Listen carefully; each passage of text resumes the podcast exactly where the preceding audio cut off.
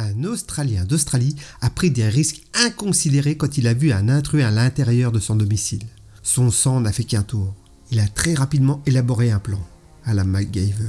Après avoir mis sa famille à l'abri du danger dangereux, l'homme s'est muni d'une bombe insecticide et d'un briquet.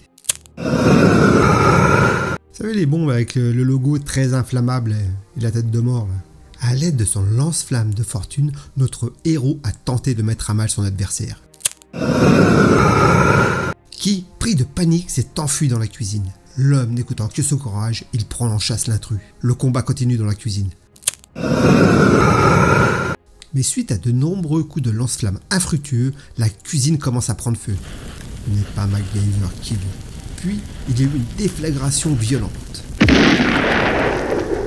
qui a fait exploser les fenêtres d'une maison voisine. Mais par chance, pas de blessés. Même le cafard a réussi à se barrer. Ah oui, ah, j'ai oublié de vous dire. L'intrus, c'est un cafard en fait. C'est donc tout naturellement que les journalistes ont surnommé ce héros des temps modernes Cafard Dundee. Ah, j'imagine que sa femme et ses gosses ne doivent plus le regarder de la même manière.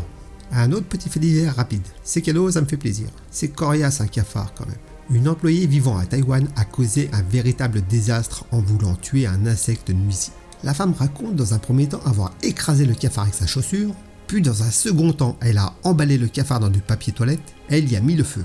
Bon là tu te dis, conscience professionnelle, elle a blindé le truc, rien ne peut lui arriver.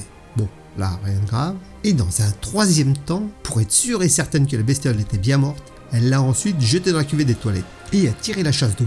Sauf que le détergent en contact avec le papier enflammé a produit une énorme explosion qui a détruit les toilettes.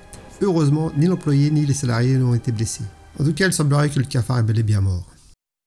Merci d'avoir passé du temps ma compagnie. N'hésitez pas à liker, laisser un petit commentaire ou vous abonner. Et à bientôt pour de nouvelles aventures.